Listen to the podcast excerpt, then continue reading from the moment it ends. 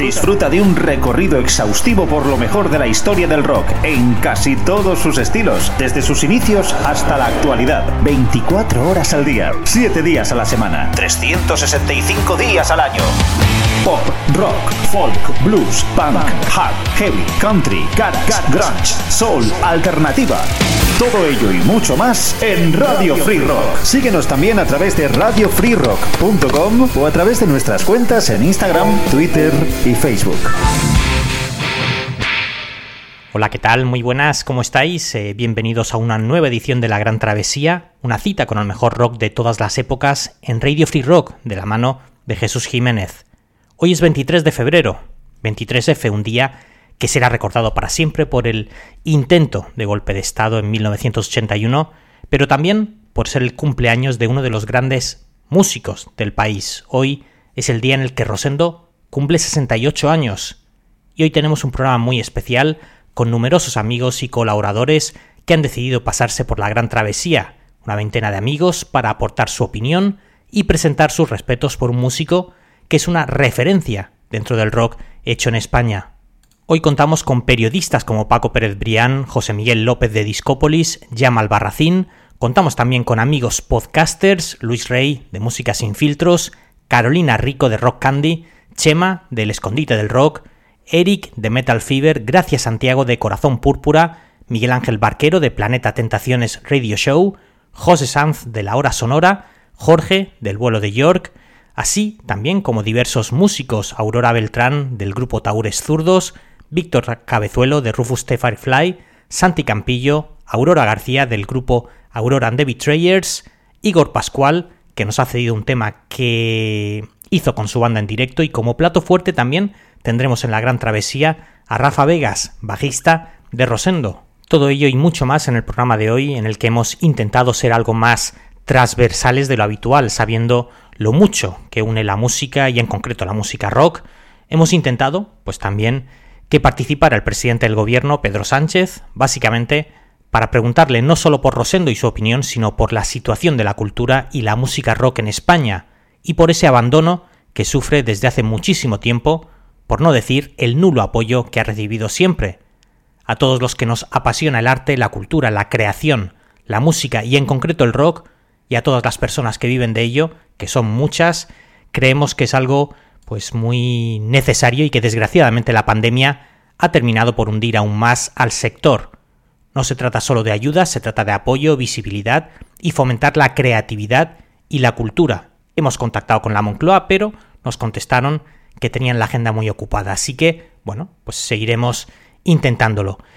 Eh, bueno, dicho esto, hoy el programa, el protagonista es indiscutiblemente Rosendo, así que vamos a intentar que el árbol no nos impida ver el bosque. Hoy la gran travesía, el programa no solo eh, será una biografía cronológica, sino que iremos también insertando las distintas aportaciones de nuestros invitados y colaboradores e iremos comentando también algunos de sus discos y canciones, algunos directos y varias versiones de otros músicos que han hecho del repertorio de Rosendo, un músico que nacía un 23 de febrero de 1954 en Madrid y que se criaría en Carabanchel.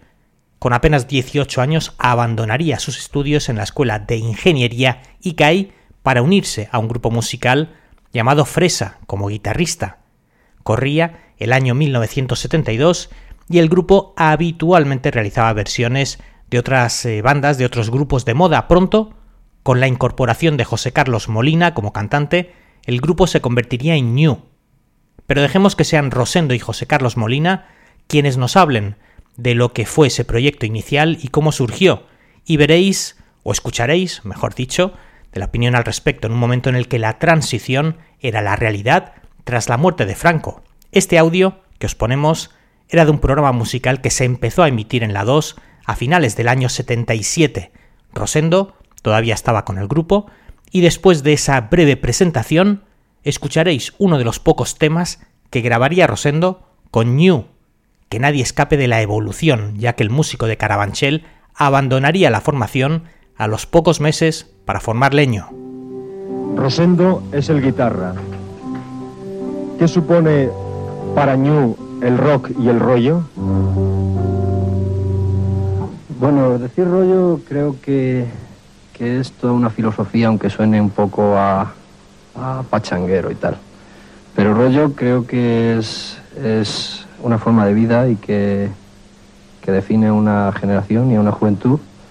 Y que rollo para nosotros creo que debe ser el, el vivir todos en un plan más sano del que se está viviendo normalmente. en fin, que, que todos nos, nos, llevemos bien, que podamos hacer música los que la hagamos y los que no, que se dediquen a lo que sea, que nos dejemos vivir unos a otros y, y nada más, y que viva el rollo. New existe desde hace dos años y durante este periodo ha sido ignorado por la industria discográfica. ¿A qué se debe esto? ¿Qué opinión os merece este tema? Eh, bueno, no solo New ha sido olvidado por las empresas discográficas, ha sido olvidado el rock y al ser olvidado el rock ha sido olvidada la música. Eh, se ha dado paso a la música hortera y es en cierto modo la que lo ha estropeado todo, ¿no? Eh, lo que pasa es que ahora se enganchan a, a, nuestra música, vamos a decirlo así, porque no es nadie más que nuestra, ¿no? Eh, me refiero a la gente que va a vernos a los conciertos, a los grupos. Mm, entonces las casas discográficas eh, se enganchan ahora porque el rock va a dar dinero.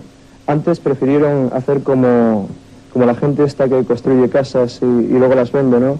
Y luego se caen y cosas de esas, ¿no? Ahora es diferente, ahora hay dinero aquí y, ya se han enganchado. Por ejemplo, a nosotros nos van a hacer ahora un LP, está muy bien. Se han enrollado bien ahora.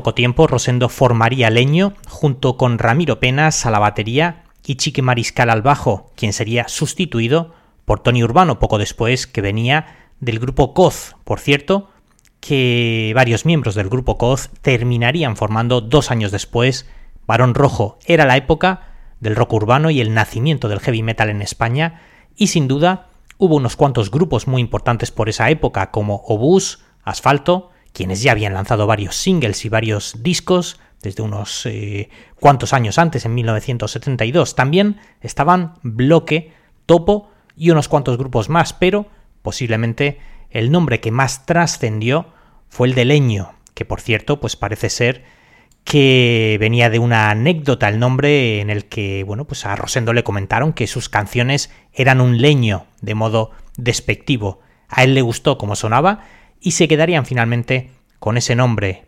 Con las influencias también del rock de los años 70, su admirado Rory Gallagher pronto ficharían por Chapa Discos, sello discográfico creado por el Mariscal Romero poco antes, en 1975. Y con ese sello grabarían y publicarían tres álbumes de estudio, Leño, Más Madera y Corre Corre, y un directo llamado sencillamente En Directo. Vamos ahora a escuchar la aportación de Santi Campillo, uno de los grandes guitarristas del panorama patrio, desde la huerta murciana. Primero nos da su opinión sobre Rosendo y posteriormente escuchamos una versión alucinante del tema La Fina, en directo, una canción original de Leño del año 82 que estaba en su tercer y último álbum de Leño, Corre Corre. Cuéntanos cómo conociste a Rosendo o, si escuchabas su música de joven, que supongo que sí. Bueno, lo conocí como todo el mundo con Leño, allá por el año 80 o así, que justo cuando yo empezaba a tocar. Sí. Y claro, para mí pues era un, el leño era un, era un referente, incluso teníamos un grupo así de, de jóvenes y tocábamos algunas canciones de leño. Y la verdad es que siempre me gustó. Luego, pues, cuando al año siguiente tuve la suerte de entrar aquí en Murcia a tocar con un grupo que se llamaba Acequia. Y, y fuimos teloneros de, de leño varias ocasiones y en una de esas pues, lo, conocí, estuve con él y claro, pues para mí, imagínate, para un chaval de 15 años, Conocer, conocer a Rosendo, entonces pues para mí me acuerdo que fue la hostia, ¿no? y, y, bueno, pues pues lo conocí, eh, ya te digo, fuimos teloneros suyos, después he seguido, por supuesto, la carrera, estuve también cuando yo estuve con, con M-Clan, estábamos en la misma en la misma compañía, porque estaba también con Warner, Ajá. Y coincidí con él varias veces en varios conciertos y bueno, eh, nos conocemos, he sido, he sido telonero de él también con mi banda de ahora, con el trío mío, en un par de ocasiones. Recuerdo que una vez una de ellas salió y todo a escucharnos porque tocamos La Fina, hacíamos, hacíamos una versión de, La Fina de Leño. Me acuerdo que salió del camerino a escucharla, luego me felicitó por la versión y tal. Vamos, que tenemos cierta amistad, ¿no? Ajá. Qué, qué, bueno. Yo lo recuerdo también de, de, aquella época, no sé si tú recuerdas aquellos míticos discos en la, en la revista Disco Play, ¿te acuerdas? Sí, sí, claro, claro, de chapa discos era. Sí, sí, sí, sí, sí. Pues nada, genial. Eh, Santiago, oye, vamos a escuchar una versión que, como tú has dicho antes, que hiciste en directo del tema La Fina, que me parece una virguería que, es, eh, que estaba dentro de uno de los discos de, de Leño y bueno, que me gustaría que nos presentaras tú. Bueno, pues La Fina es una canción que yo he tocado en muchas ocasiones, incluso fue una de las primeras canciones que yo aprendí a tocar con la guitarra. Es como una especie de rhythm and blues y lo que la letra es una letra muy irónica, ¿no? Que habla de una chica así que... Sí. Que primero decía que sí, luego que no, se tenía que ir a su casa y tal, y y era al final en vez de fina era estrecha y muchísimas gracias a vosotros y nada me alegro mucho de haber participado en, en este homenaje a, a, Rosendo y que ya te digo que bueno pues sobre todo en mi juventud fue uno de mis referentes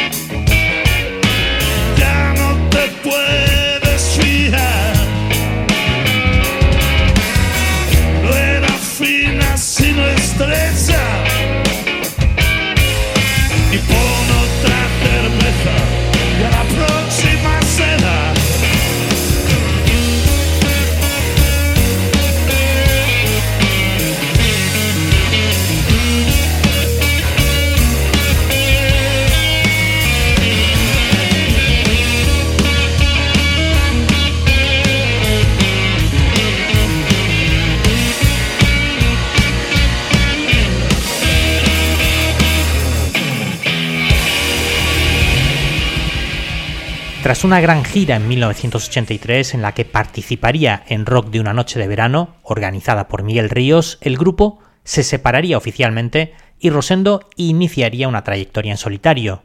Escuchamos a Rosendo lo que comentaba al respecto en 1985. Rosendo, que va camino de convertirse en una leyenda en la música pop y en la música rock, porque tú ves diferencia entre estos dos estilos de música.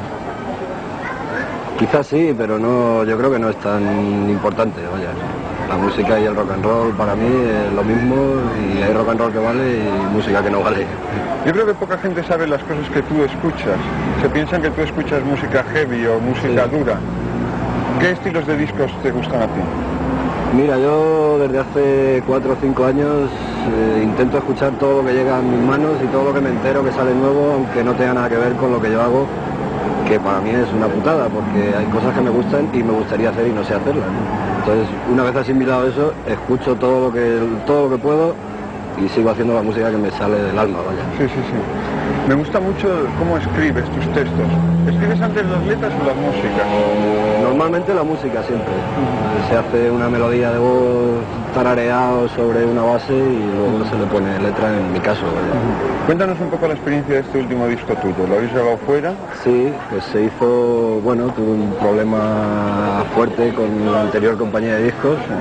Hubo una compañía que es la RCA que en principio creyó en el producto y, bueno, pues me mandó a grabar un disco en condiciones que ni yo mismo me imaginaba y con un material que ni ellos sabían lo que iba a ser. Entonces, para mí fue una responsabilidad gorda irme a Alemania, eh, Bélgica, hacer una historia que nadie sabía lo que iba a ser. Ese año, 1985, se lanzaba el debut en solitario de Rosendo, Loco por Incordiar, para el cual, en realidad, Rosendo estaba flanqueado por Tato Gómez al bajo, Sergio Castillo a la batería y Andreas Smithen a los teclados. El disco, Loco por Incordiar, sería todo un fenómeno dentro del rock nacional, con algunos de esos grandes clásicos agradecido, Pan de Higo, Callejones y Loco por Incordiar. Escuchamos ahora las aportaciones y las colaboraciones de José Miguel López de Discópolis, Luis Rey del programa Música sin filtros y Aurora Beltrán, cantante del grupo Taures Zurdos. Pues encantado de estar aquí con vosotros y de opinar sobre Rosendo, porque es uno de mis referentes. Pero Rosendo tiene algo muy interesante. Es mi referente y a su vez también es el referente de mi hijo. Fíjate tú, o sea, dos generaciones. Dos generaciones, sí, sí. Conmigo sería normal, porque somos de la misma edad y, bueno, los dos igual, un poco ideológicamente muy parecidos, un poco chalis y tal, pero bueno, él vivía en Carabanchel y yo en Aluche, o sea que tampoco éramos muy, muy estábamos muy distantes. O sea que Rosendo, vamos, fabuloso. Pero claro, mi hijo, mi hijo, y, una vez vino Rosendo al programa, ha venido varias veces. Una de ellas, eh, mi hijo me pidió permiso para, saludarle y conocerle, porque claro, era, su ídolo. entonces vino, se lo presenté, oye Rosendo, mira, este es mi hijo que también, coño, aquí, esto es el testigo, joder, qué bien, ¿qué pasa, chaval? ¿Qué quieres? Dice, sí, hombre, ¿quieres? Sí, te firmo, encantado de la vida. Bueno, mi hijo, nerviosísimo es poco, o sea, una cosa, te lo guarda como un, como, no sé, o sea, como una reliquia, aquel disco y aquel autógrafo. Entonces yo a Rosendo le aprecio mucho. Ya no solo por aquel detalle que ya es personal, sino porque musicalmente hablando, cuidado, Rosendo es alguien, es alguien importante, es, es, bueno, toca muy bien, lo tiene claro, es un tío legal, de los de verdad, y, luego también le ha pasado que el hijo también ha salido músico, o sea que bueno, pues de alguna forma hay continuidad, sí que yo aprecio muchísimo a Rosendo y le deseo Rosendo, muchas felicidades. Y, ah, bueno, y tengo una anécdota que a lo mejor no conocéis. Cuenta, eh, eh, no es mía, en Facebook. En Facebook lo he puesto. Al principio, cuando aparecía, cuando apareció Rosendo, le hizo, Rosa Montero le hizo una entrevista en el País Semanal a Rosendo y el, corrector de pruebas, el que hacía los títulos, hoy en día son todos eh, digitales, pero entonces eran manuales, le llamó Rosendo Mercader. Y claro, aquello es uno de los grandes gazapos de la historia del rock, de los grandes grandes, porque era Rosa Montero, no era otra, no era nadie. Y Rosendo Mercader tiene su sentido porque entonces el que pitaba en los conciertos en España era Guy Mercader. Entonces ah, el, corrector, pues no, no, era el autocorrector actual de Internet, no, no, el corrector manual, pues debió de pensar, eh, Rosendo Mercader, Rosendo Mercado, ¿cómo va a ser tan vulgar, no? Pues sí, es que Rosendo es Rosendo y ya está. es uno de los grandes gazapos, es muy curioso. Sí que yo siempre me acuerdo de eso. Tengo el original, ¿eh? O sea, tengo el, porque yo recortaba esas cosas, ¿no? Esos artículos, entonces le conservo. Alguna vez lo he hecho una foto y lo he colocado, lo he compartido en Facebook y la gente se troncha, claro, es lógico. Pero bueno, esto es una anécdota. Rosendo, muchas felicidades. Hola a todos, soy Luis Rey del podcast Música sin filtros. En primer lugar, quiero dar la enhorabuena y las gracias a Jesús Jiménez por este programa especial dedicado a la figura icónica de uno de los músicos más importantes de la historia del rock nacional, que no es otro que Rosendo Mercado. Mi relación musical con él se remonta ya muchísimos años atrás, a finales de los 70, con la irrupción de bandas denominadas de rock urbano, como Leño, donde Rosendo fue miembro fundador y partícipe del grupo hasta el final. Discos como Más Madera, Corre Corre o El Directo contenían canciones que marcaron mucho a la sociedad de aquella época y personalmente gran parte de mi adolescencia. Hablo de temas como El Tren, Cucarachas, Sodoma y Chabola, La Noche de que te hablé, Sí Señor. En realidad son tantas que tampoco es lugar y momento de nombrarlas todas. Letras muy reivindicativas que reflejaban lo que la sociedad era en aquella época y que en muchos casos incluso se puede aplicar en la actualidad. Son canciones que han envejecido de manera muy digna. En cuanto a la trayectoria posterior de Rosendo en solitario, tengo que decir que lo seguí bastante en sus primeros años y luego he ido escuchando algunos de sus discos de manera más puntual. En los directos ha sido siempre un músico que ha cumplido al 100% en las tablas y que jamás ha causado decepción entre sus fans. Creo que pocos músicos a día de hoy pueden tener una carrera tan intachable como la suya. Un artista que sin lugar a dudas merece un respeto eterno por el gran legado musical que ha dejado a sus espaldas. Y seguimos con el homenaje a Rosendo en la Gran Travesía y lo hacemos con una de las grandes voces del panorama nacional y que además es alguien que le conoce bastante bien, Aurora Beltrán, cantante de Taúres Zurdos. Hola Aurora, ¿qué tal? ¿Cómo estás? Hola, aquí estamos, muy bien, gracias. Pues nada, muchas gracias a ti por atendernos. Antes, antes que nada, ¿cómo estás? Supongo que con ganas ya de reactivar también a Taúres Zurdos, que tenéis ya algunas fechas programadas, ¿no? De aquí a muy poquito. Sí, tenemos alguna cosilla, lo que pasa es, bueno, ya teníamos anteriores porque volvimos en el año 19 y había bastantes cosas, pero por desgracia pues ha pasado lo que nos ha pasado a todos, ¿no? Entonces estamos aquí un poco a verlas venir.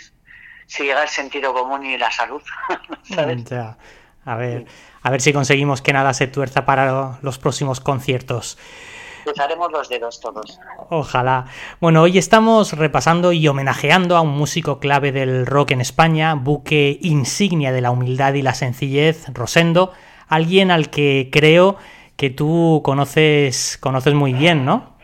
Pues la verdad es que nosotros coincidimos en la misma oficina en su día, hace mogollón de años, y sí, la verdad es que nos ha tocado bastante compartir escenario con él.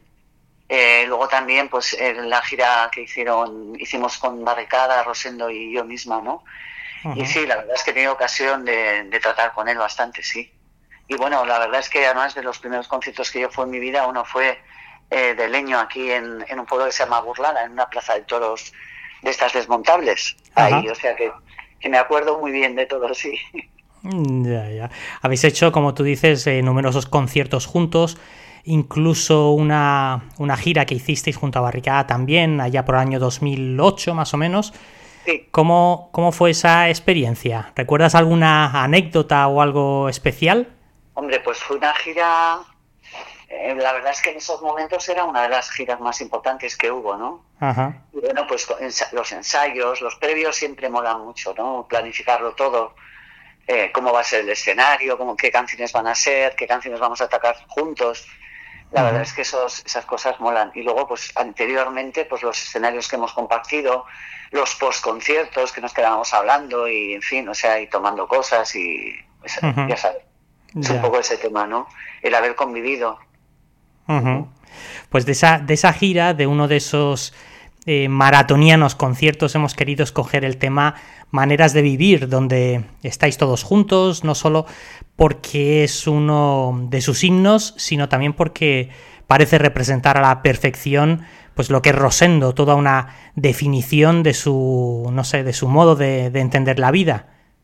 Sí, era una de, creo que era de las canciones del final, a no ser que sea la del final incluso, sí. que ya nos juntábamos todos, barricada, Rosendo, había dos baterías, dos bajos, 30 guitarras. Bueno, era, son momentos muy especiales, ¿no? Toda la gente, el público en pie, porque es un himno, como dices tú, y luego pues a mí se me vienen recuerdos del Boni, que ya nos dejó hace un, el día 8 de enero. Entonces sí, que son recuerdos muy bonitos, la verdad. Ahí en la Plaza de Toros de las Ventas, en Madrid, año 2008, a reventar con casi, casi 20.000 personas o un poco más quizá. La verdad es que... petado por completo. Hicisteis unos cuantos conciertos, ¿verdad? En esa gira. Pues creo recordar que fueron como 15 o así. Y luego un año después eh, hicimos la misma, el mismo espectáculo en el Viñarrock, creo que fue. Que nos llamaron, llamaron y tal, entonces querían pues rememorar toda la, toda la movida que hubo y fuimos también. Ajá. Oye, y para, para la gira que estáis, eh, bueno, que ya tenéis eh, totalmente programada, más o menos sabes, la, sabes las fechas, cuándo empezáis y todo? Pues el primer concierto es el día 5 en Madrid, en la Sala Mon, lo que antes era la Sala Penélope. Ajá. Y luego tenemos, creo, Cortaleza, y luego van, van saliendo cosas, por lo menos van llamando, mm, pero claro, cerrados, es que ahora mismo... Ya, es complicado. porque los promotores otra vez, obviamente, tal y como está el tema con las restricciones, pues se echan un poco para atrás, ¿no? Entonces, claro, eh, creo que estamos todos los grupos y toda la gente en estado de espera, ¿no? a ver qué pasa, qué pasa y a ver si se puede abrir un poquito la historia y volver un poquito a ver si podemos volver un poco como, como estaba la cosa antes de, esta pesadilla, ¿no? Que, estamos viviendo. Sí, desde, luego, llevamos ya dos años. Sábado 5 de marzo, creo, entonces el primer concierto en Madrid, ¿no? En la Salamón. En la Salamón, sí. Ajá. Estupendo. Pues muy bien, Aurora. Oye, muchas gracias por cedernos tu tiempo, muchas gracias por pasarte por nuestra gran travesía en este breve encuentro. Pronto contactaremos de nuevo contigo si, bueno, pues si te parece bien para una entrevista un poquito más a fondo. Vale, pues ya como tienes ya mi móvil. Perfecto, Aurora, pues muchísimas gracias por todo, ¿vale? Un besazo, Jesús.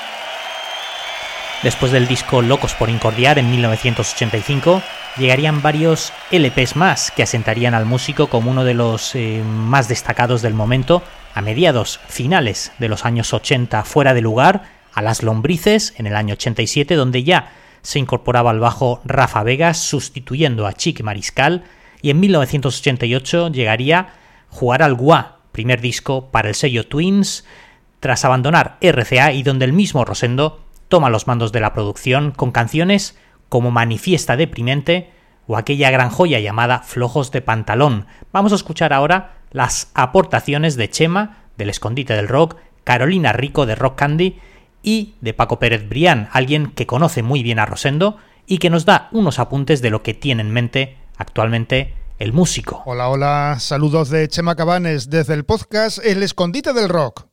Me uno a este homenaje a nuestro querido Rosendo Mercado, eh, figura clave en la historia de nuestro rock. Eh, ya se habrá dicho prácticamente todo desde el punto de vista musical, una trayectoria impecable con la honestidad por bandera.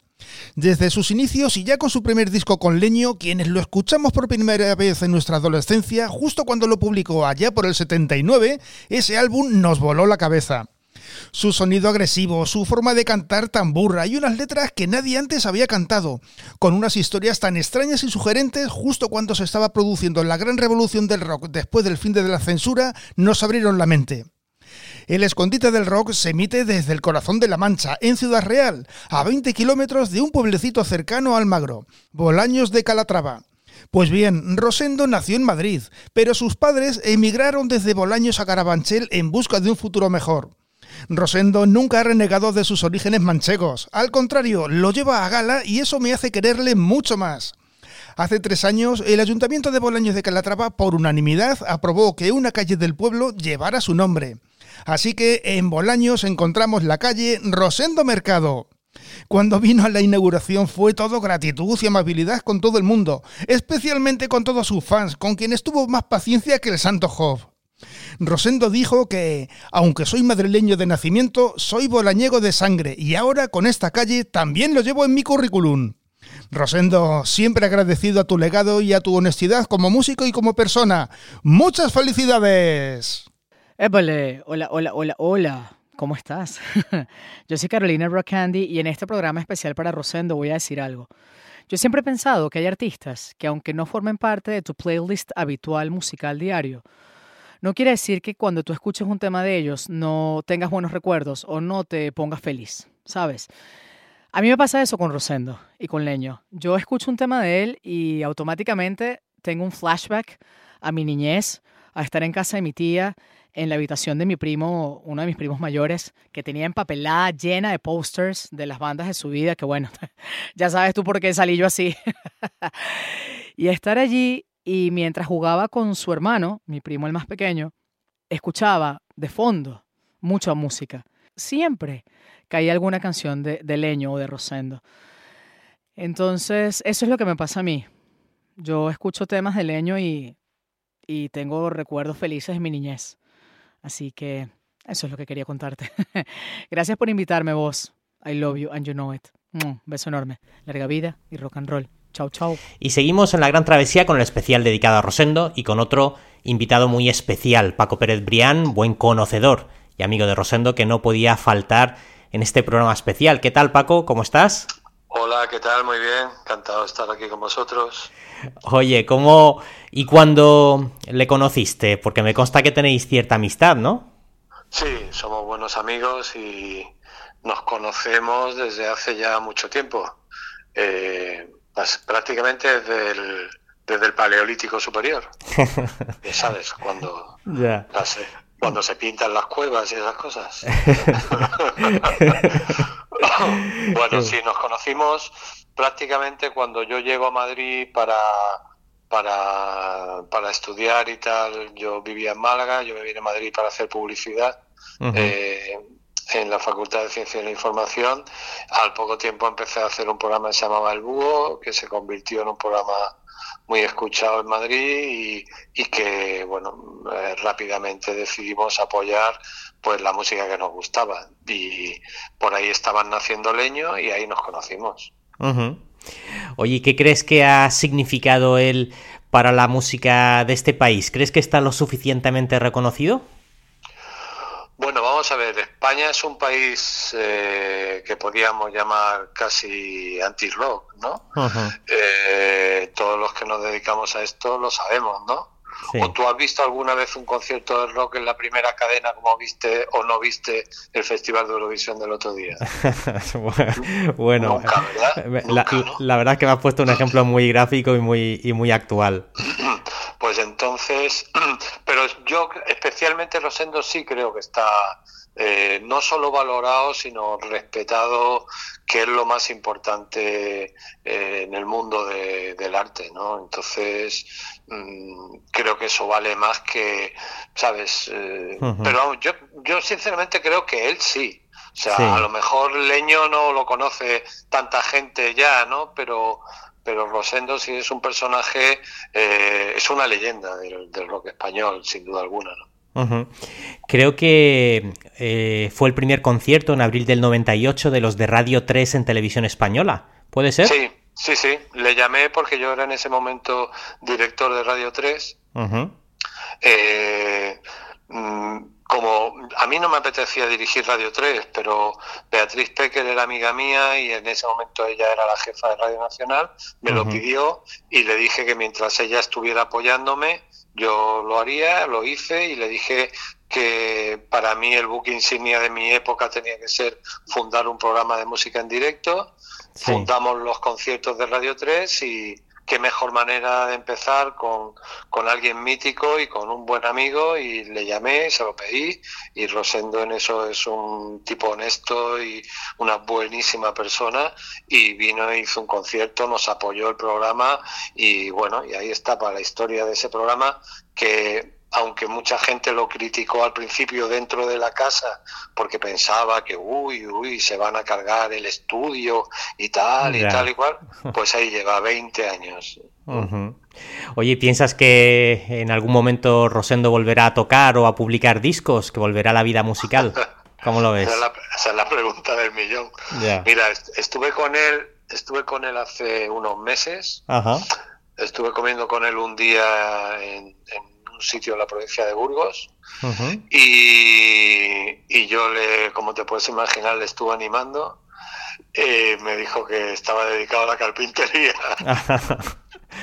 Jolín.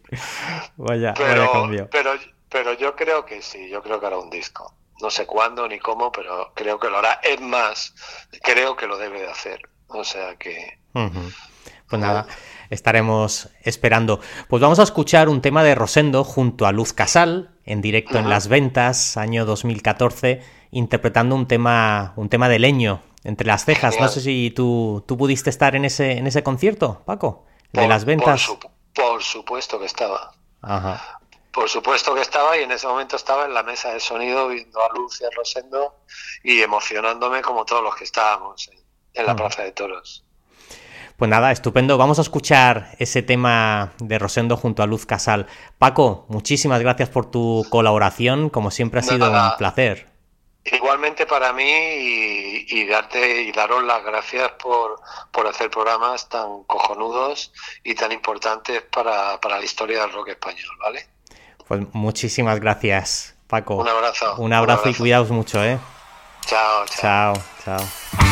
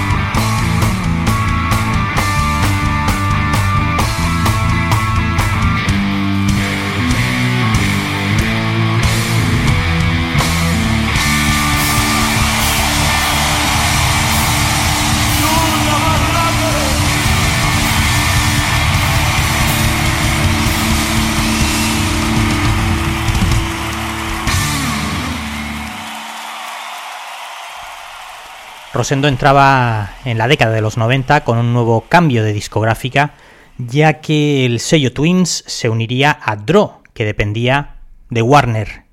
Llegarían Deja que les diga que no, La Tortuga, para bien o para mal, y listos para la reconversión, junto con una figura clave, el productor Eugenio Muñoz, que desde aquel entonces trabajaría casi siempre con el músico de Carabanchel Rafa Vegas, seguía al bajo, y Miguel Jiménez a la batería, en el que sería uno de los últimos discos con Rosendo, ya que para el siguiente, en 1998, para A Tientas y Barrancas, ya estaba Mariano Montero.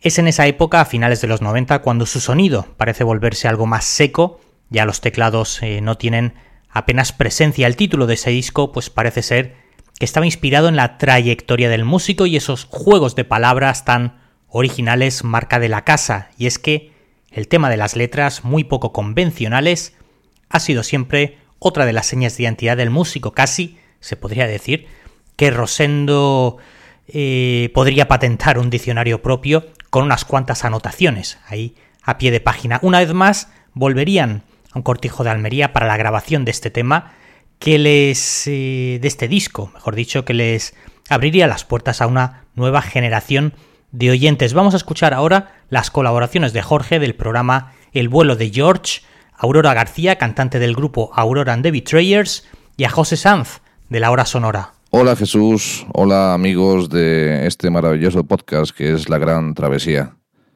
Soy Jorge Placek del podcast El vuelo de George y acudo a la llamada de Jesús que tan gentilmente ha pensado en mí para, hablar de, uno de los grandes del rock español, para hablar de Rosendo Mercado, que en breves cumplirá añitos y también cumple 50 años, que se dice pronto, encima de un escenario.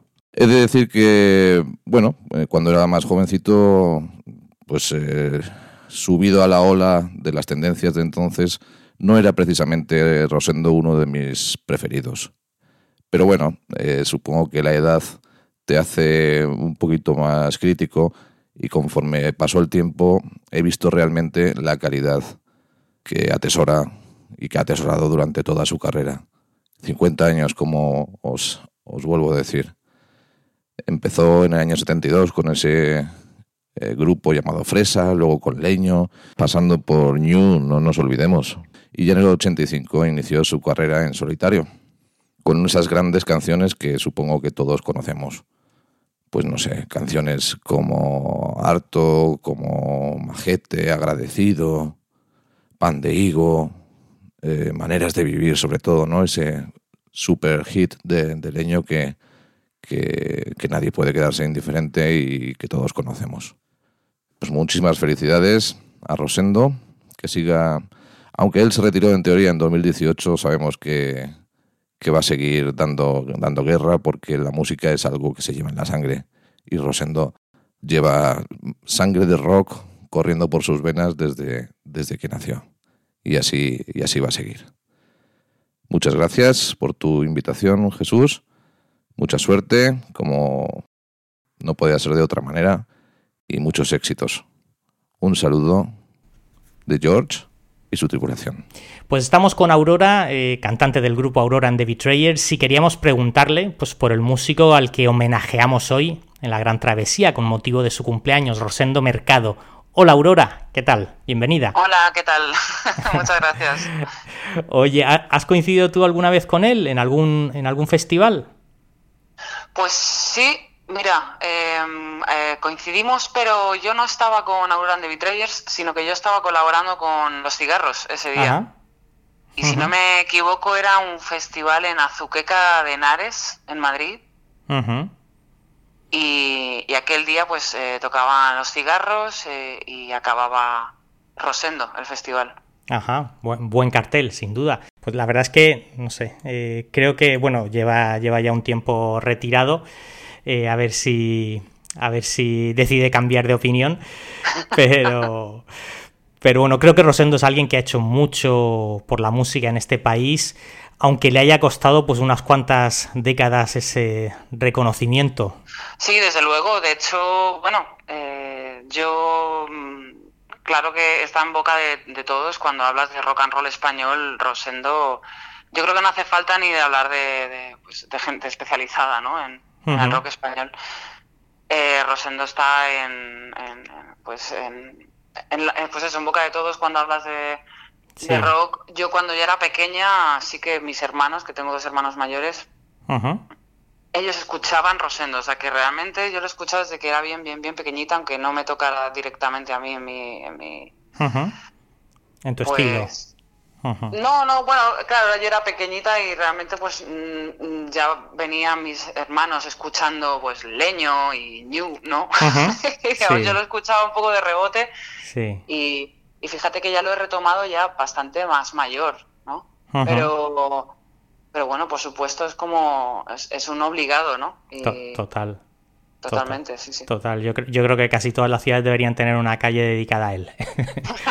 Estoy de acuerdo, sí, yo, yo, de todas formas siempre he pensado pues que la cultura en general y el rock and roll en, en, particular pues ha importado muy poquito a las, a las instituciones en España, a pesar pues que desde hace bastante tiempo ya cada vez hay más, más, más festivales y casi todos se llenan. No sé qué opinión tienes tú de eso. Bueno, supongo que, mm, que se han ido dando cuenta de que realmente la, cultura es algo que la gente demanda, que necesita y que por supuesto mueve, mueve mucho, mueve mucha gente, eh, mueve, pues ya no solo, bueno, yo qué sé, la gente se mueve de ciudad a ciudad, de país a país, ¿no? Para, para consumir cultura, conciertos, festivales y, y poco a poco se han ido dando cuenta. Aún así, yo creo que, todavía queda.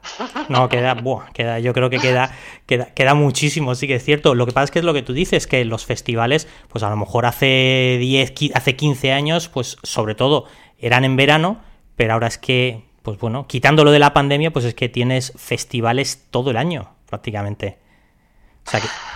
Afortunadamente, sí. Eh, yo creo que, que bueno, eh, también es que hay muchísima gente, ¿no? Promotores y, demás que, pues al final a nivel privado se mueven mucho para conseguir que haya festivales todo el año, ¿no? y, incluso salas, ¿no? Que los festivales también son a veces, pues, eh, entre salas y, demás.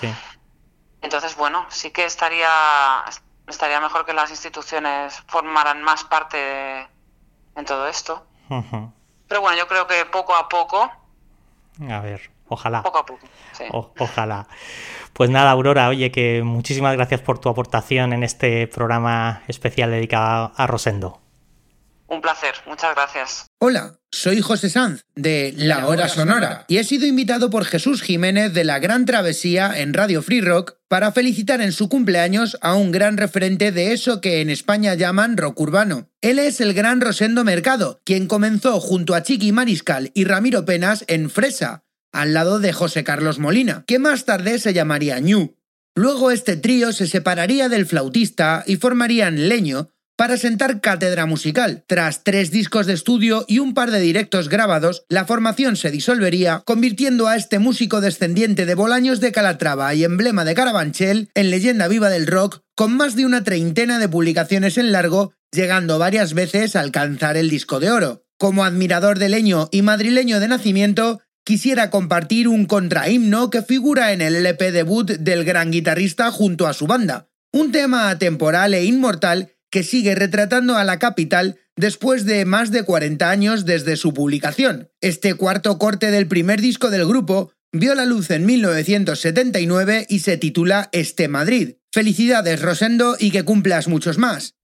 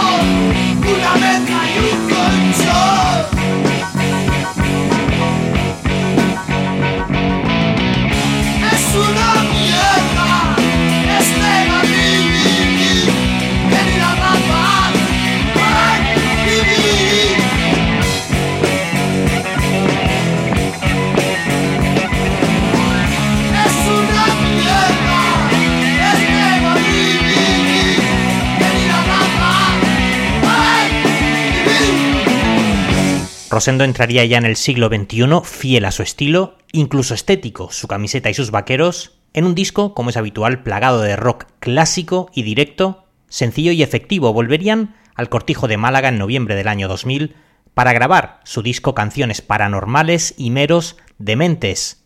Una vez más, Rafa Vegas al bajo, Mariano Montero a la batería, Eugenio Muñoz a la producción en un disco que terminaron de grabar en poco más de dos meses y donde también colaborarían miembros de Siniestro Total.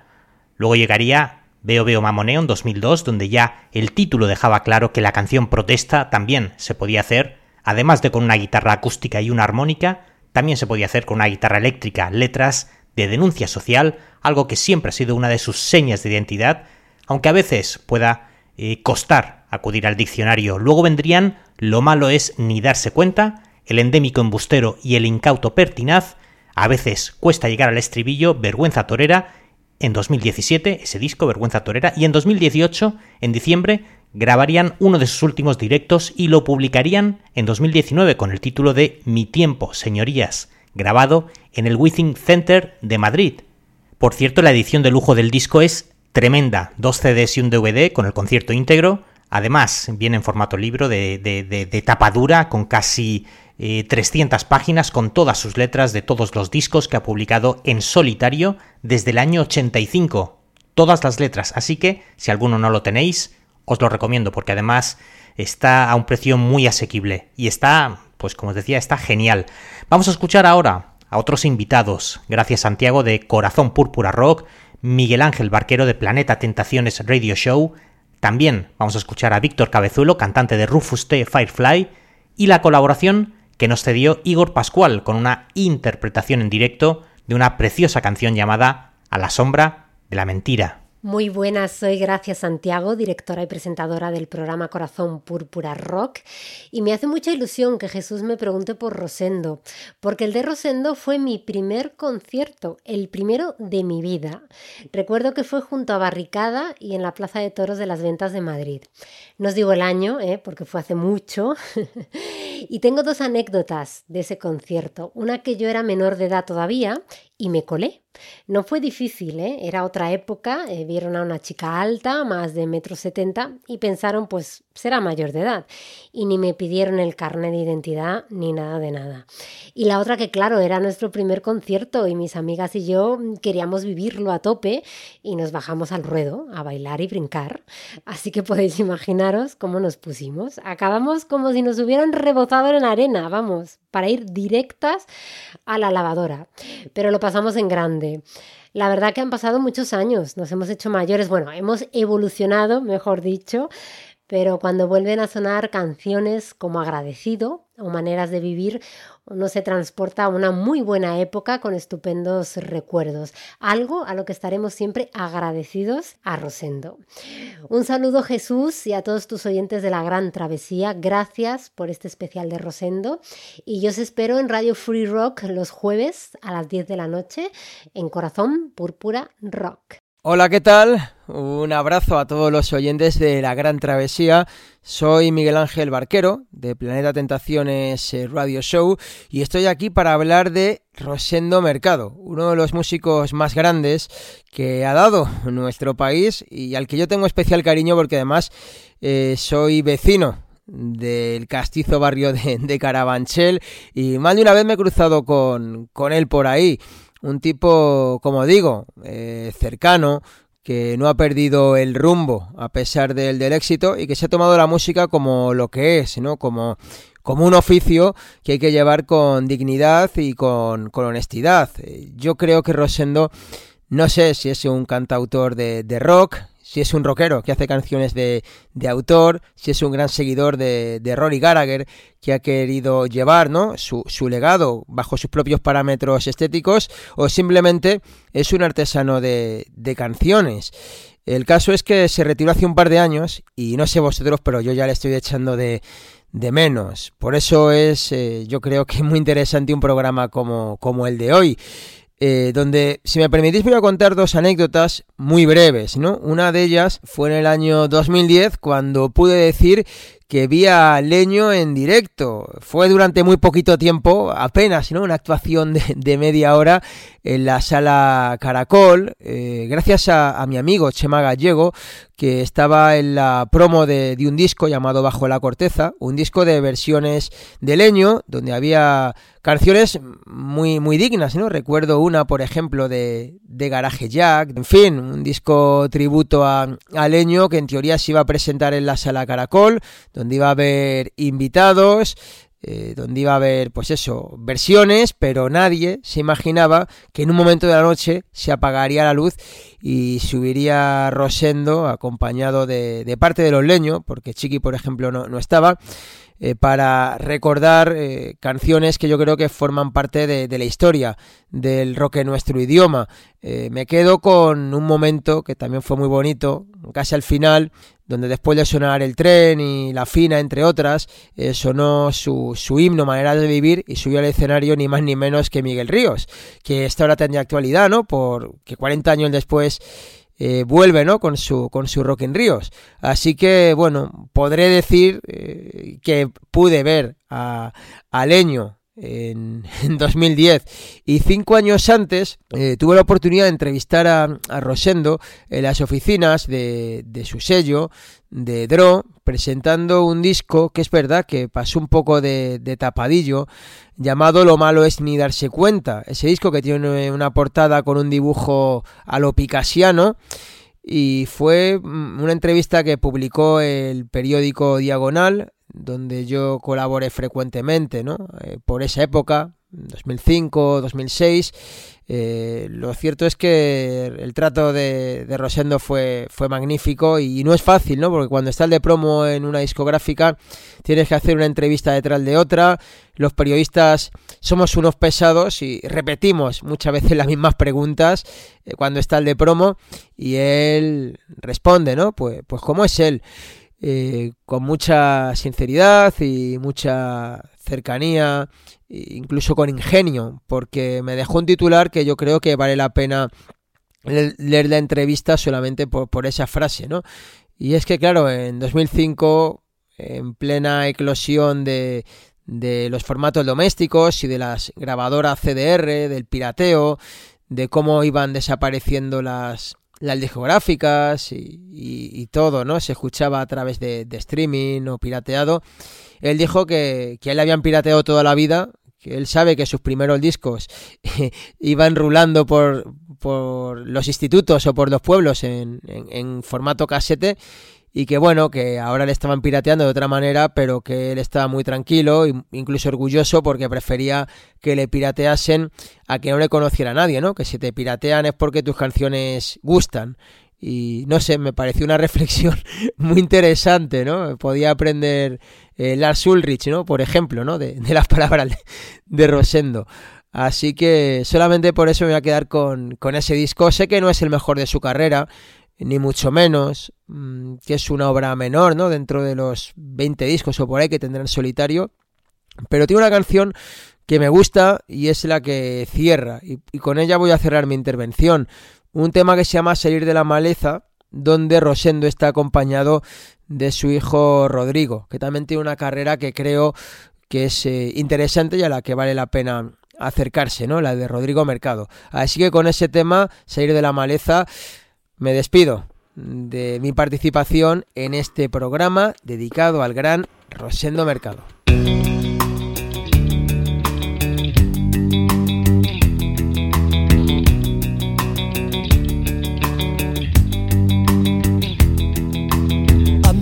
Acorde raro, imperfecto sobre el que se afila la imaginación.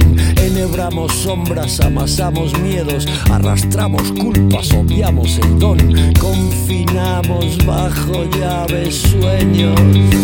Hay que procurar salir de la maleza, fraguando una base esencial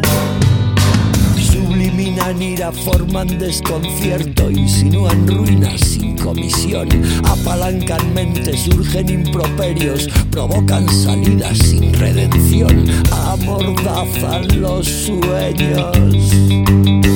Hay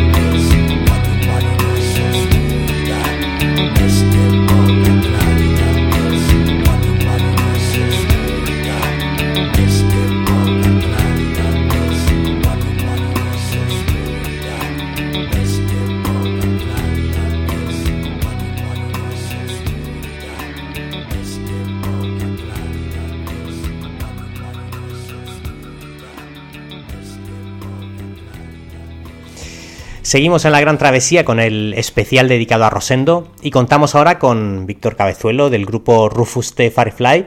¿Qué tal, Víctor? Hola, ¿qué tal? ¿Cómo estás? Muy bien. Oye, ¿qué te eh, cuéntanos qué, opinas de Rosendo? ¿Qué te parece? ¿Alguna conexión con, vuestra música o con, no sé, algo que, quieras aportarnos?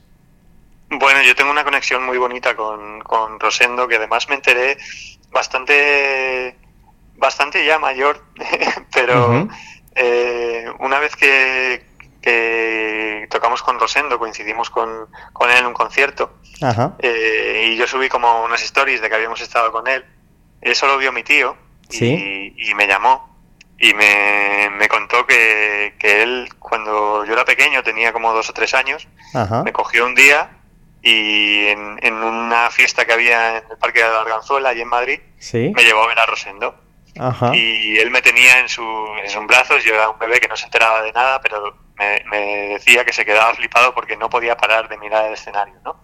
Eh, entonces, eh, de alguna manera creo que, que eso quedó ahí. Luego recuerdo muchos viajes con mi tío. Cuando yo ya iba creciendo un poco más, me encantaba ir con mi tío en el coche porque él siempre me ponía Rosendo, ¿no? Eh, y me sabía todas las canciones de pequeño de Rosendo y yo hacía como que tocaba la guitarra y cantaba todo el rato. y, creo que, después de que me contara esto, he pensado que quizá eh, yo quiero tocar por eso, que ese es el motivo por el, que, por el que siempre he querido tocar, ¿no? Porque un día vi ese escenario eh, sin saber lo que era y porque a mí me, me encantaba subir en el coche de mi tío y que me pusiera esos discos. Yo escuchaba mucha música, pero yo lo que quería todo el rato era que me, que me subiera en su coche y me pusiera Rosendo, ¿no? Eh, y, luego ya, cuando ya crecí, empecé a, admirarlo muchísimo más porque ya entendía todo lo que estaba haciendo, ¿no? Y, de alguna manera, pues cuando empecé a, tocar, empecé a tocar con sus canciones y, aprendí un poco a tocar la guitarra intentando hacer los solos imposibles que hace él y todas estas cosas. Entonces, eh, mi conexión con Rosendo es muy, muy, muy grande y muy emocionante y de hecho es posible, como te digo, que, yo me esté dedicando a esto por su culpa. Ajá. Joder, qué, historia más bonita. Pues nada, no, nos alegramos muchísimo, Víctor. Pues, pues lo dicho, muchas gracias por estar de nuevo aquí con, nosotros en la Gran Travesía. Muchas gracias a vosotros, un placer.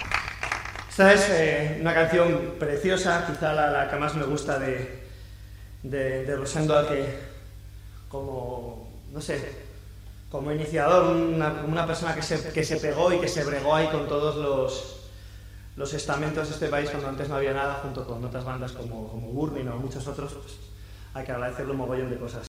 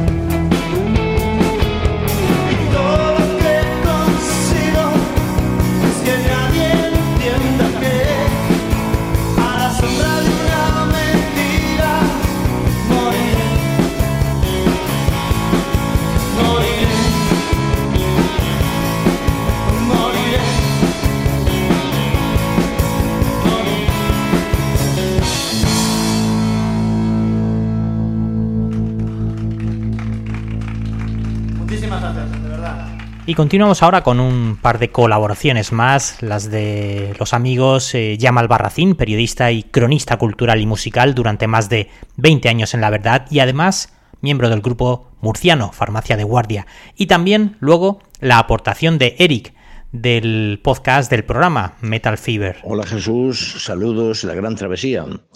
Bueno, está claro que eh, la de Rosendo pues es una de las mm, figuras esenciales del rock español, ¿no? Una de las de las fotos a página completa en, el, libro del rock español. Pero además, analizando su trayectoria de una manera crítica y, global, eh, pues el resultado que sale es bastante positivo. Desde sus inicios con New, eh, un grupo que a mí personalmente no me gustaba. Era un chavalín muy jovencito y iba a verlos, iba a ver cualquier concierto de rock que hubiera. Me parecían un poco pesados, ¿no? sobre todo eh, José Carlos Molina, pero pero era un grupo al que ver por el guitarrista, ¿no? O sea, todo el mundo era como, sí, bueno, New, bueno, sí me gusta, me gusta, pero el guitarrista de New mola, ¿no?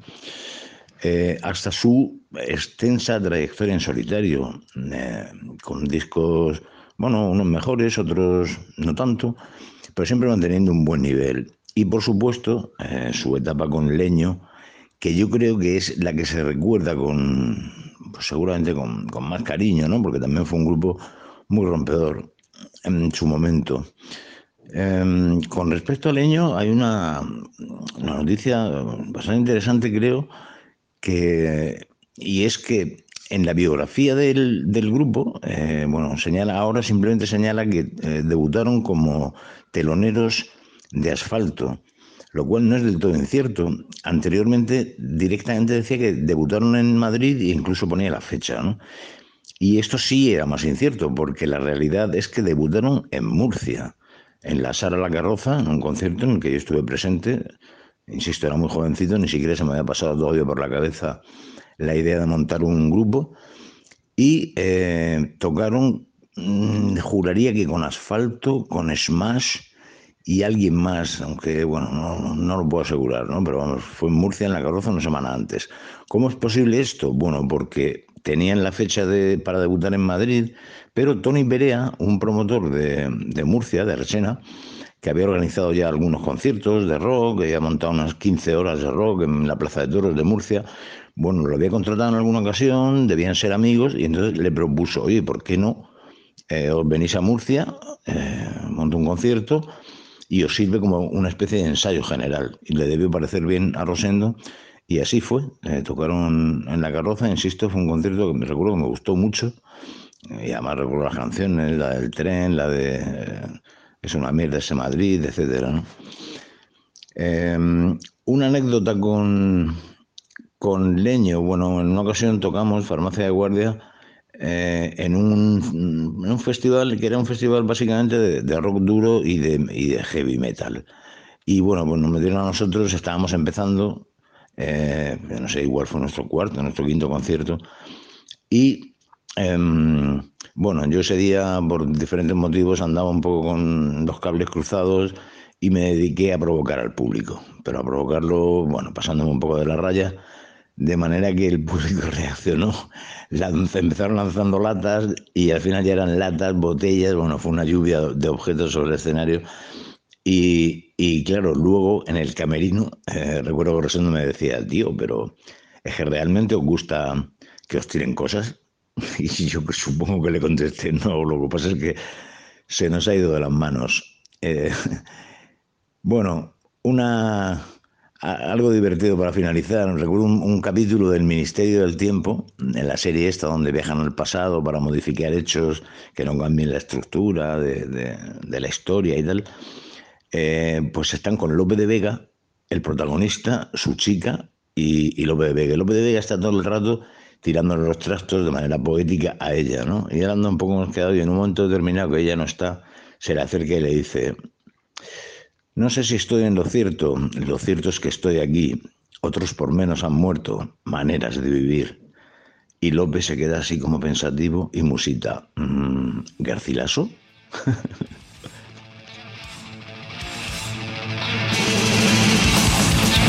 Hola a todos, mi nombre es Eric Blanco, soy el locutor de Metal Fever, el programa o el podcast dedicado íntegra y exclusivamente al mundo del thrash metal, programa disponible en iBox y en Radio Free Rock, que se puede escuchar también en Radio Free Rock. Y antes que nada queremos agradecer a Jesús que nos invite o que nos proponga participar en el especial que ha dedicado a uno de los más grandes de la música española como es el grandísimo Rosendo Mercado. Y he de decir que Rosendo debería tener una estatua en cada una de las ciudades, en todas las zonas roqueras de España, debería haber una estatua de Rosendo, porque creo que no ha habido un artista más comprometido con lo que es la, el movimiento el movimiento obrero pero sin necesidad de publicarlo ni de publicitarlo. Es decir él ha sido eh, trabajador honrado músico muy honrado, muy acorde con la filosofía de vida que él intentaba profesar y pregonar tanto en su música como en su vida diaria.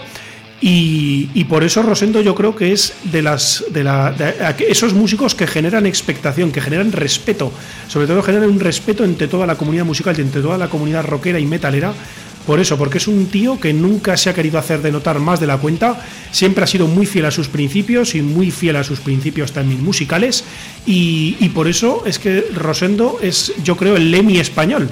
Es verdad que en Inglaterra tienen a Lemmy, aunque luego haya sido se lo hayan apropiado casi los americanos, ¿verdad? En, eh, al grandísimo de Lemmy, pues yo creo que en España tenemos esa figura de, de Rosendo, que aunque no sea tan rimbombante ni tan espectacular como Lemmy, es nuestro Lemmy porque Rosendo ha, parido lo que son himnos imperecederos, pues como puede ser el Maneras de Vivir, Loco por Incordiar, Flojos de Pantalón, Pan de Higo. O sea que es que son una amalgama de temas que, que, merecen estar en toda la discografía de cualquier rockero y metalero que se precie. Y nosotros queremos rendirnos y queremos pues eso, queremos eh, sumarnos a ese homenaje que debía ser imperecedero de un artista de la, de la talla de Rosendo, de verdad que sí. Mm, mandarle un beso también a Jesús, muchas gracias otra vez por invitarnos y un felicidades Rosendo.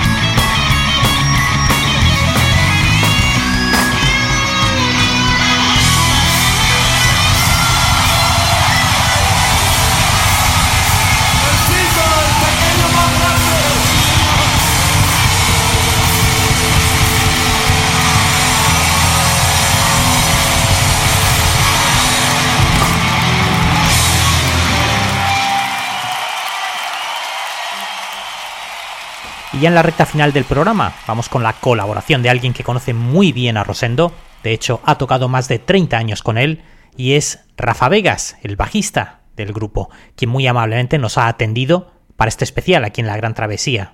Muy buenas Rafa, ¿qué tal estás? Gracias por atendernos.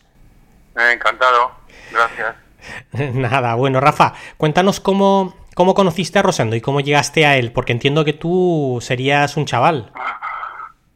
Pues sí, yo tenía, yo tenía 21 años por aquel entonces. Nada, yo estaba, yo grababa ya, tenía un grupo y hacíamos cosas en estudio y nos llamaban de vez en cuando, sobre todo para grabar voces. Y en, pues de ir y venir, pues al final hicimos amistad con algún productor, entonces estaba Luis Soler, que era, había sido productor ejecutivo de Leño. Sí. Entonces a él le gustaba mucho el grupo y pues un día pues eh, Rosendo estaba buscando bajista y, y, Luis enseguida pensó en mí y, ya está, eso fue bastante sencillo. Ajá, pues ahí se alinearon los astros, por así decirlo. Sí, sí. Te, he oído decir que lo que a ti te cambió en parte la vida en tus inicios, pues fue asistir a un concierto de, de ACDC, eh, creo que fue en Madrid, ¿no? En el año 81, por ahí. Sí, fue, sí, fue cuando la primera vez que vinieron a España. Que vinieron y nada, yo, yo me, me enajené completamente y, tuve una revelación que era que, eso era lo que yo quería hacer en la vida. Entonces, pues, eh, pues sobre todo saber que, porque mucha gente pasa por esta vida sin saber exactamente qué, sí. qué es lo que quiere hacer. Entonces, eh, yo tuve, ahí tuve, no sé si tiene más que ver con, con la, sí, con una aparición mariana que con cualquier otra cosa tiene que ver.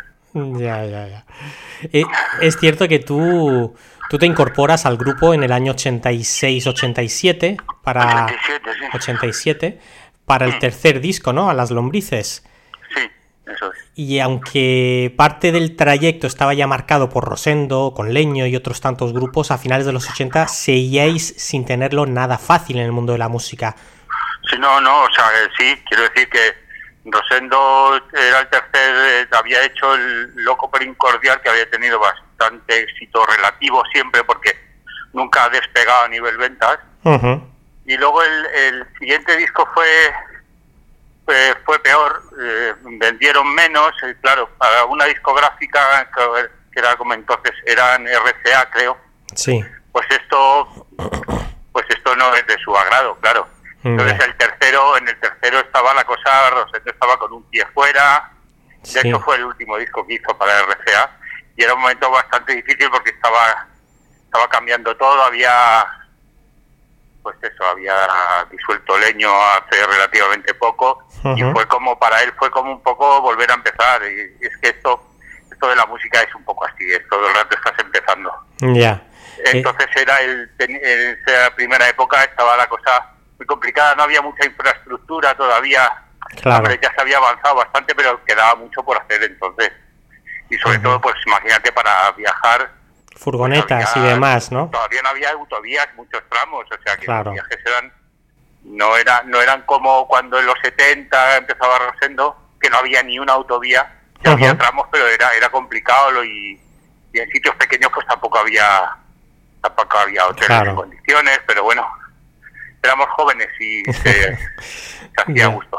Claro, claro. Y gira, giras pues con distancias enormes, giras agotadoras, poquísimo apoyo de los medios. Bolos que te salía uno un bolo en Barcelona y al día siguiente te salía otro en Cádiz. Claro. Bueno, esto, esto, ha seguido pasando hasta hace un poco. Sí, sí, sí. Sí, no, lo que tiene más mérito es que indudablemente pues hace 30, 35 años con las infraestructuras que había, pues ahora claro, tardabas el doble. Claro, y de repente ibas a tocar en una sala y la sala pues no tenía el camerino era donde se guardaba la, el almacén, digamos. O sea, estaba todo muy precario. Ya. Bueno. Ya, ya, ya. Eh, Rosendo, pues eh, ya por esa época él ya había sido un ariete en plena transición a la democracia, pero a los músicos y en especial a los que hacíais rock se os seguía mirando, no sé, raro, con cierto desdén. Sí, sí. A ver, España nunca ha sido muy rockera, porque además todo todo ese movimiento ha venido de ha venido de Estados Unidos y sobre todo de Gran Bretaña. Entonces aquí hemos estado mucho tiempo aislados y estas cosas en España no, no se veían bien ni se encajaban bien en general. La sociedad y éramos como, en cierta manera seguimos siendo un poco bichos raros, ¿no? Entonces nunca nunca los, los artistas de rock pues nunca son superventas, en fin, cosas cosas que fuera de España ya está bastante superado, ¿no? Claro. Y aquí andamos todavía a remolque un poco. Llega todo muy tarde aquí. Y ahora, aunque tengamos fibra óptica, vaya muy rápido, el atraso este cultural no, no sale sacudiéndote así un poquito. Nunca nos hemos puesto al día en ese sentido, creo. No, no, me temo que no. Una pena. Rafa, eh, tú has publicado dos, dos libros o dos ensayos literarios, ¿no? El tercero creo que está en camino, ¿no? El tercero, bueno, tengo ya parte adelantado, pero sí está sí está previsto, eh, pues no sé si para el año que viene seguramente. Ajá. Se está gestando ahora mismo. Ya. Sí, sí. Y ahí, ahí recopilas toda tu historia musical, que en realidad pues va también muy vinculada y unida a la de Rosendo. Pues sí, porque ha sido toda mi vida ha sido ha sido con, tocando con él, sea que claro. es inevitable nombrarle nombrarle bastante a menudo. uno, uno de ellos se llama Mil maneras, el primero, Mil maneras de volver al hotel, que el título supongo que tendrá que ver con esa, con esa anécdota que te he oído contar de que te quedaste tirado buscando un hotel, no sé si por Zaragoza, ¿no? ¿Puede ser? Sí, sí, que no, no sabía, pues eso, no, de y, y, y, dónde, y dónde vuelvo, claro. Fue antes de tener la costumbre de, de llevarme una tarjetita del hotel Ajá. y me pasó y me pasó esa vez y dije nunca más estoy que anotar, anotárselo además una época sin móviles y Claro. todo eso ahora todo ahora es- todo eso es mucho más fácil todo eso Claro, esa- esas noches de, de rock and roll, imagino. Como, en- como en Colega, ¿dónde está mi coche? La película aquella. Sí, yo, yo además como era siempre he sido de golfillo pues eh, alguien tenía que porque es- esto es rock and roll tampoco esto de irse a casa después de tocar o irse al hotel después de tocar queda feo en un rockero ¿no? Es- Que no está queda- claro. creo que todos hemos tenido alguna de esas, de esas situaciones. Sí, sí, seguro. Oye, y el, siguiente libro, un tiempo después, con otro título genial que ha llegado hace unos meses, Córtate el pelo y búscate un trabajo. ¿Cuántas veces os han dicho esa frase? Esta, esta es la frase de cabecera que, que dicen muy a menudo porque, por lo que te decía antes, porque se sigue siendo un poco se, se, sigue siendo un poco bicho raro en todo esto. Pero incluso el que no lo dice, eh, en el fondo lo piensa, ¿no? O sea, tú haces una. Alguien normal hace una trastada. Y normalmente yo he oído alguna, la madre de alguna amiga decir, qué pena ese chico con lo, con lo bueno que parecía. Sin embargo, uno hace una trastada y entonces el, el comentario popular es, ¿ves cómo sabía yo que el de los pelos iba a cagarla? sí, sí, sí. parece que va, va, unido. Va unido a la apariencia, ¿no? Oye, qué, qué gusto da trabajar y ganarte la vida con lo que a uno le apasiona, a pesar de que Rosendo nunca ha sido alguien que haya tenido, que haya vendido muchísimos discos, ¿no? Eso es.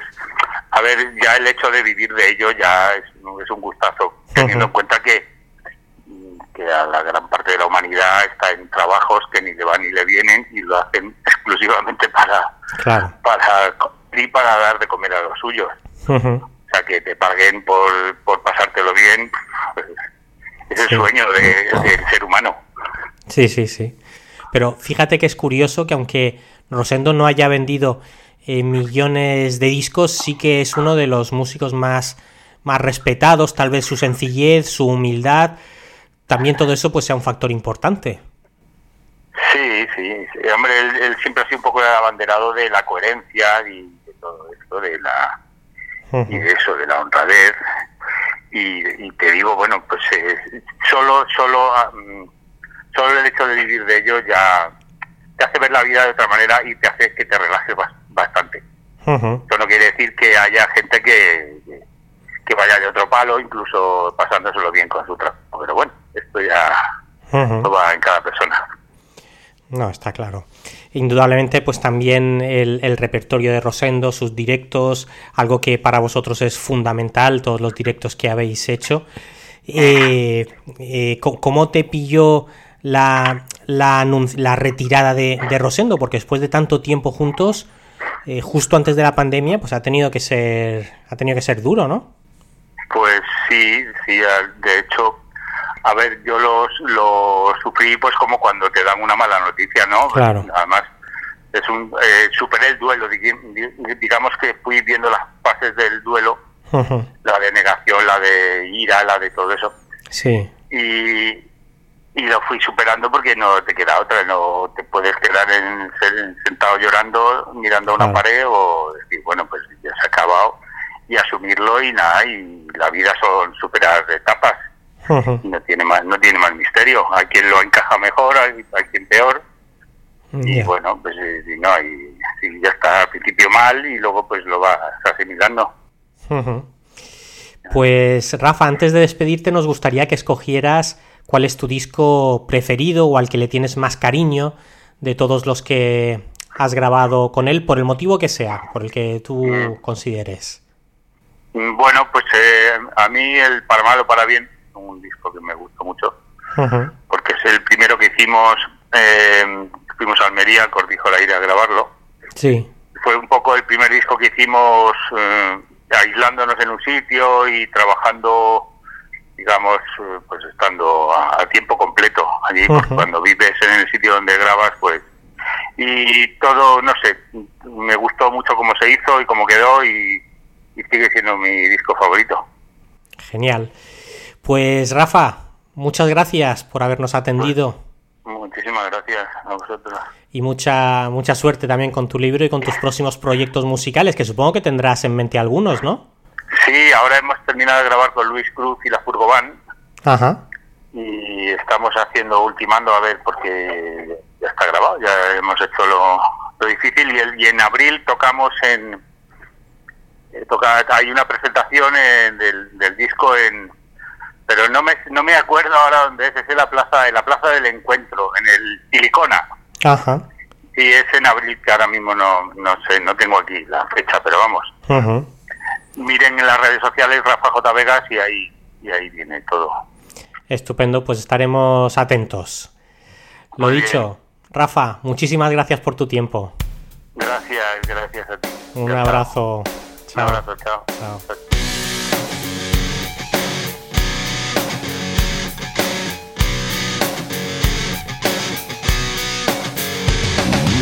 ¿De qué vas? Si aún no has puesto los pies en el suelo, dime, ¿de qué vas? Piensas que ya puedes decidir, no sabes dónde estás, solo te preocupa dar el pego y pienso, maldición, eres un corazón salvaje. ¿De qué vas? Siempre impresionando como el trueno, dime, ¿de qué vas? Si aún no has aprendido a sonreír, confundes marginal con nunca me dan lo que yo quiero y pienso maldición. Eres un corazón salvaje, ¿de qué vas? No hay muestra que se compare. No sé qué decir que no te resbale. Y aunque para nada me vale, se te asome al pelo el gris. Más te vale que te sientas bien de ti.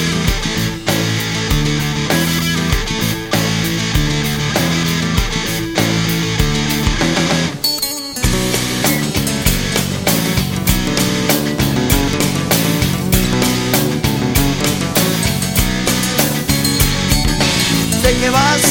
Pierdes mucha fuerza en la saliva. Dime de qué vas. Si aún no sabes dar tu parecer, aguanta un poco gas. No siempre se gana la partida y pienso maldición. Eres un corazón salvaje. ¿De qué vas? No hay muestra que se compare. No sé qué decir que no te resbale. Y aunque para nada me vale, para cuando se te asome al pelo el gris, más te vale que te sientas de ti. Para cuando se te asome al pelo el gris. Más te vale que te sientas bien de ti. Para cuando se te asome al pelo el gris.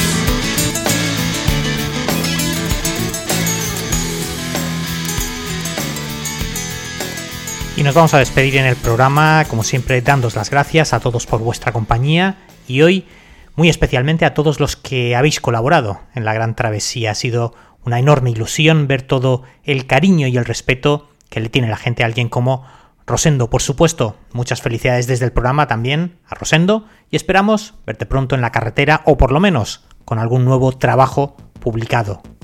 Un abrazo. Un año más brindo por ustedes, compañeros. Agradecido.